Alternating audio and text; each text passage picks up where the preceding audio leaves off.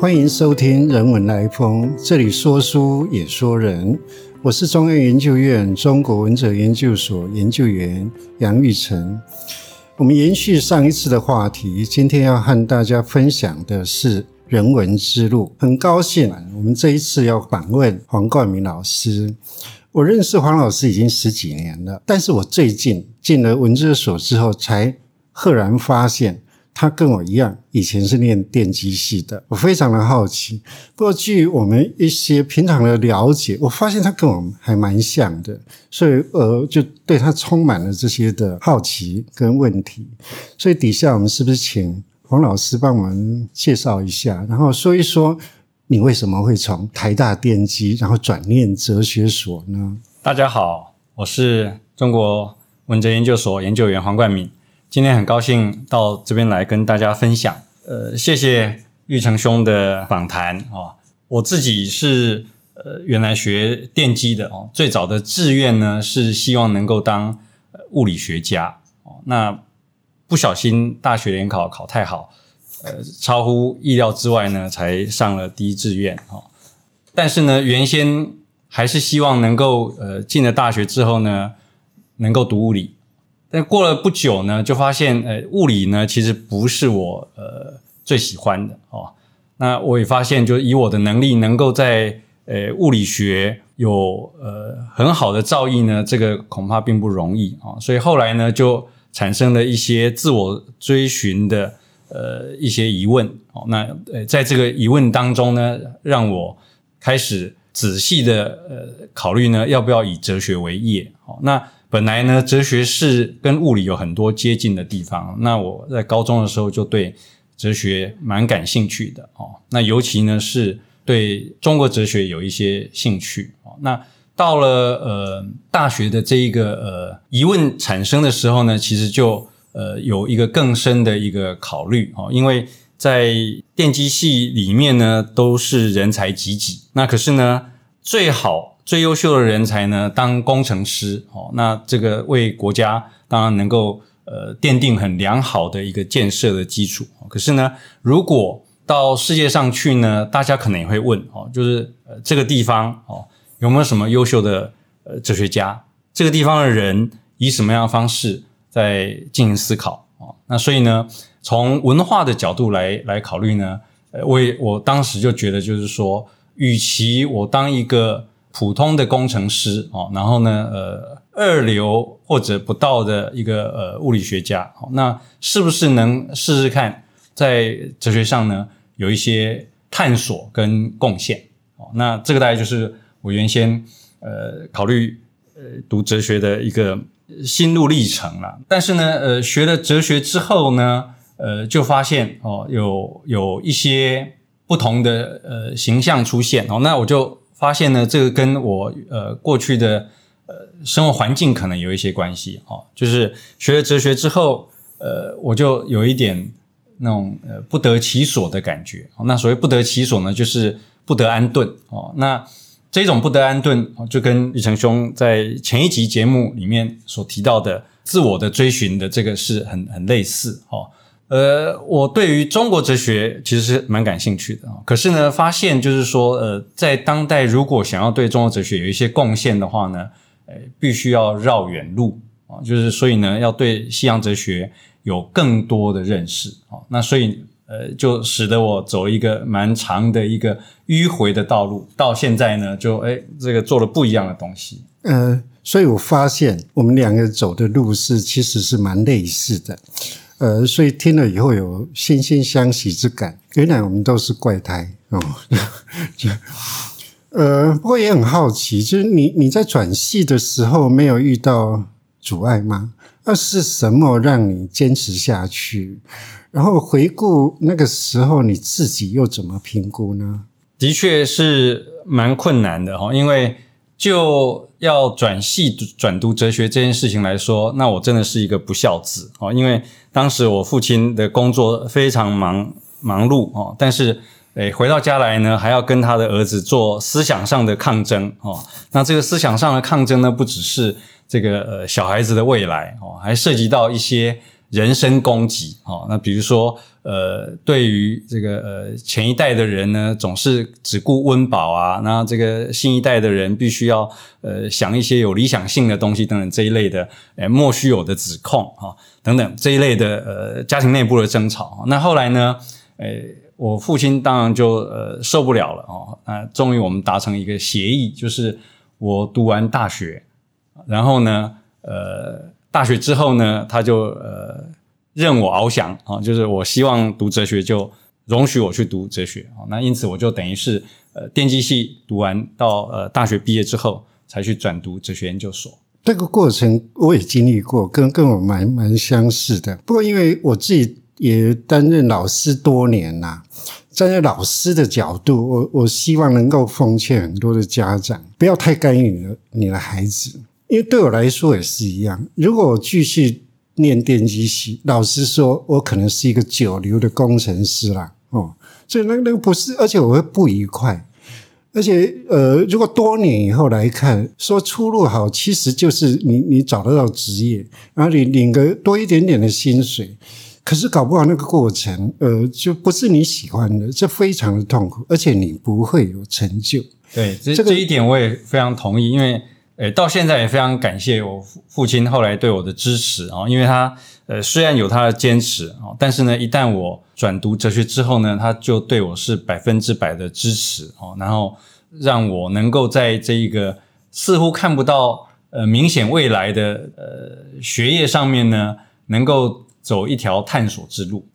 冠敏兄，我有一个好奇的问题：你从电机然后念哲学之后，为什么是留留学法国，而不是德国、美国还是意大利？一定有一些考虑吧？呃，的确，这个问题从我去法国留学之后呢，就不断的被呃提问。其实这也跟我刚在前半段所提到的“不得其所”有呃一小部分的关系啊，就是我到法国，但是我研究的是。呃，一位德国哲学家，我们一般称之为德国观念论的谢林。呃，去法国大概有两个重要的原因哦。第一个原因当然是专业的理由，就是说，在呃我去的呃之前呢，我已经大概了解了，就是在法国有一个呃研究德国哲学的一个风潮哦，有好几位专家，包含我的呃指导教授。他自己就是谢林的专家哦，然后呃主导了关于谢林著作在法国呃法译或者研究方面的很重要的呃研究计划。那这是学术上的原因。第二个原因当然就是说，呃，是我对于当时哦台湾已经开始流行对法国思想、法国哲学的一些介绍哦。那在这一个氛围跟背景底下哦，我就希望能够到当地去。看当时的老师们哦，他们究竟是怎么上课？呃，我算是恭逢其盛了哦。我到呃一九九二年到法国的时候呢，我就去去听了一呃蛮有名的解构主义哲学家德西达的课。那后来因为我当间断呃来来来回几次哦，但是他的课大概我呃就是零零星星的大概有听了三到四年。除此之外呢，我也在巴黎。第一大学啊，因为我读的是第四大学啊，那我在巴黎第一大学有听课，然后在巴黎高等师范学院也有听课啊。那高巴黎高等师范学院是呃西蒙波娃哦沙特哦他们就读的地方哦，所以我对于当代法国思想里面最新潮的以及他们保留传统的这些不同的面向，我都有接触。我刚刚为什么会问呃这个为什么去选择法留法的问题？其实也是这样，因为法国对我们来说是非常的神秘好奇啦，因为我们自己是没去过。然后呃，我也注意到那个冠敏兄的研究，像风景、想象这些议题，其实跟我自己还还多蛮多重叠的。但是我是古典古典文学的。那你是哲学的研究？那法国我们知道它是文化理论非常发达的啊，就就是那个独领风骚的。可不可以帮我们再说明一下？第一个，你为什么你你选择的研究议题为什么是那些？跟好像跟我们文学是蛮蛮有交集的啊。第二个是说，留学回来以后，你对法国的这种经验有什么感想？对，这个可能要分成两个部分说哈。第一个部分就是说我到法国，一方面是专业的深造，那这个专业的深造，呃，当然最主要的成果是呃放在写博士论文上面哦。那博士论文就是以呃我研究的谢林为核心哦，但是呢。另外一个部分是呃熏陶，也就是说法国哲学、当代法国哲学的这些呃思想，以及跟欧洲传统哲学的联系。那法国哲学的特征是这样，就是说它跟其他的学科有很紧密的关系哦，特别是跟文学哦有一些呃高度交错的关系哦，然后它跟其他的。呃，人文学科、社会学科呢，都有很多对话的空间哦。那呃，所以在这个呃视野底下呢，让我对于哲学的看法哦，比较不是站在一个呃纯然本位主义的角度来看哦，而是呃能够尽量的让哲学跟其他不同的学科可以有。呃，对话的可能哦，那当然这个是要建立在原先的专业的基础上面哦。那谈到风景的这一个问题，它基本上是跟我另外一个训练有关系，就是所谓的现象学的这一个呃研究哦。那现象学本来是德国的学问哦，但是呢，它传到法国去之后呢，也有一个非常蓬勃的一个发展哦。那那个是我回到台湾之后才展开的一系列的研究哦。那跟风景相关的是在这一个。呃，风景想象哦，是在这一个脉络底下，呃，是连连接跟开展出来的。呃，如如果回到我们今天的主题，就是人文之路，那您的这个学习过程或者是留化的经验，应该对哲学跟其他学科的互动，应该可以提供很多的参考吧？啊，您这方面的经验是如何呢？呃，因为就是说人文。学科不管是哲学或文学啊，它其实有呃一个蛮大的特征，就是说它关心人的活动。但是呢，关心人的活动的同时，它并不是只是把人当做对象哦，它实际上是研究者自己是要放在这个研究的场域里面哦。所以呢，他除了要研究不管是诗或者是画，他也要研究观画者哦或者读诗者。他自己的感受哦，所以呢，在这样的一个情况里面呢，呃，人文学者哦，不管是哲学或者是文学，他要去处理的是自己如何摄入这个世界。那摄入这个世界呢，他必须同时面对自己，也必须同时面对他人。好，那所以哲学的一个很好的训练，就是用一种那个很呃合理化的、呃有系统的一种方式。把我们的这一种很具体的感受能够呈现出来。您思考的问题非常的有趣，那可不可以？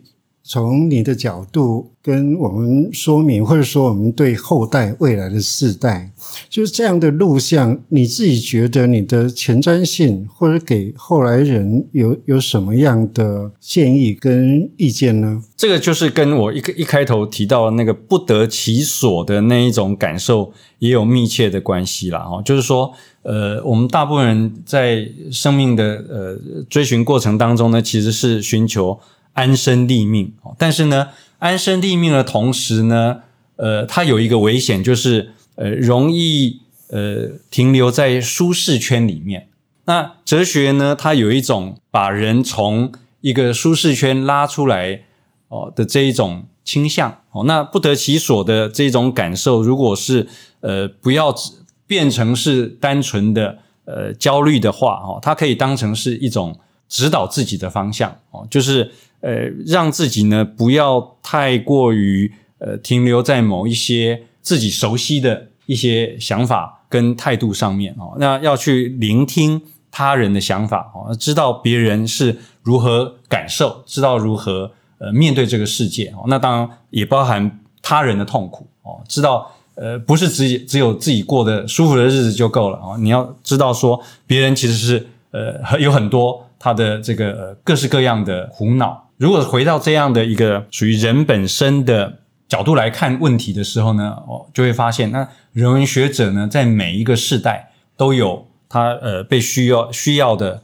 基本要求哦。那那个要求呢，就是既要能够站在人的立场去体会他人，可是呢，又不能只停留在人本身哦，因为那样就会停留在那个人类中心主义的这样的一个过于狭隘的一个观点上面。那请问黄老师，你觉得未来的世界需要哲学吗？未来的世界需要哲学，但是呢，哲学它没有一个单一的定义哦，所以呢，其实呃，与其说是要需要一种哲学，不如说需要很很多种的哲学。哦，那这种很多种的哲学呢，就是说我们可以完全从不同的角度开展一些思考。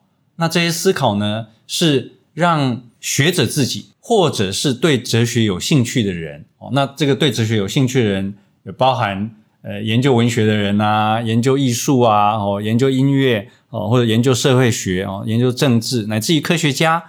他们对于哲学感兴趣呢，都可以开展一些哲学思维。哦，所以呃，未来的世界需要哲学，哦，但它需要是多样性的哲学。哦，那这种多样性的哲学呢，表示哲学是对所有人开放。那所以在这个意义底下，就是说，我们如果在台湾要考虑的是台湾作为一个公民社会，哦，或者是要迈向一个公民社会的这个历程当中呢，有哲学的位置。哦，那哲学。对于我们的公民社会的塑造，哦，它可以有一些角色。可不可以再追问一下？因为据我这个门外汉的一个粗浅的了解，传统哲学跟现代哲学是非常的不同。那哲学在现在的时代需要做一些转型吗？那所谓转型，因为你刚刚提到德西达，他一本书叫做《哲学的边缘》，就哲学的外面就不是哲学。那这是什么哲学呢？你觉得未来的哲学应该怎么走？因为过去西方哲学哦，两千多年来它也是不断的在演变。那尤其呃，哲学有一种倾向，就是它会有高度的自我批判。所以呢，就哲学家往往是会拆毁过去的系统，然后呢。对过去的哲学有一些严厉的批评，然后产生出新的哲学。如果从现在来看，未来我们的这个哲学要有一些转型，其实它也要面对这样的呃一些内部挑战哦，乃至于外部挑战哦。那内部挑战跟外部挑战呢？一方面，哲学它现在受制于呃学科分工哦，它所以呃往往在哲学内部的某一个专门题目的哲学家。跟另外一个专门题目的呃哲学家，他们彼此之间相当难沟通哦。那所以这一种分科化的的呃呃倾向非常浓。那在这一个情况底下，就必须要重新激起一些对话，让多样性之中能够有一些共通性。那第二个呢，就是说面对未来人类以及人呃跟环境、人跟动物哦，人跟整个这个呃未来世界的。呃，高度变迁哦，乃至于像 AI 啊，像这个虚拟世界啊等等，所有这些呃问题呢，其实是呃只有更为复杂。那哲学呢，它虽然有一种能够普遍化，把事情希望简单化哦的这一种做法，但是呢，它其实更应该要面对是那个呃层次层出不穷的这种复杂的世界哦，那。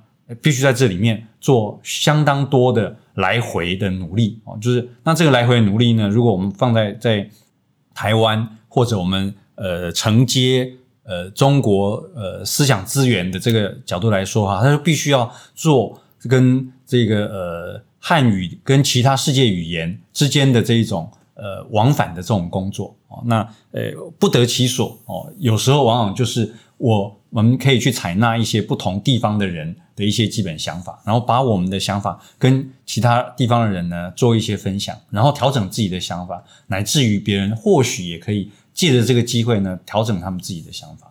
我发现你果然是留发的，因为你一开始说我们要得所，呃，要安身立命，可是你又要说我们要离开舒适圈，要听不同所的人的思想。等等文化，那这个有一个紧张的、有趣的关系啊。对，所以其实就是说，哲学家当然就像那个玉成兄所讲的啦，就是我们也是怪胎了哦。那怪胎呢，它同时是变形虫的怪胎哦，然后它同时呢是这个呃有很多呃千变万化的面貌，那他有时候呢又要去适应不同的地方的呃不同的人、不同的价值观，去知道别人是怎么想的。所以呃，在不得其所的同时，就是要学着去知道说，在不同的地方如何安身立命哦。可是呢，一旦安身立命之后，又知道说哦，这个安身立命的地方呢，它其实也会变，人也会变，条件会改变。所以呢，寻得呃立立身之道，它又要必须能够适应变化哦。那所以这个就是各种来回哦，在各种在呃得与不得，然后呢有跟无哦，然后这个呃失去跟呃获得之间，那不断的去进行一些努力哦。那就好像我们今天的这个对谈一样哦，就是有你听我说的部分哦。有我听你说的部分哦，那这个就是一种分享的过程。谢谢你的收听，也谢谢黄冠明老师接受我们的访谈。如果喜欢我们的分享，邀请您按下订阅支持。如果对节目内容有任何想法，欢迎 email 到听众信箱与我们交流。我们下次见。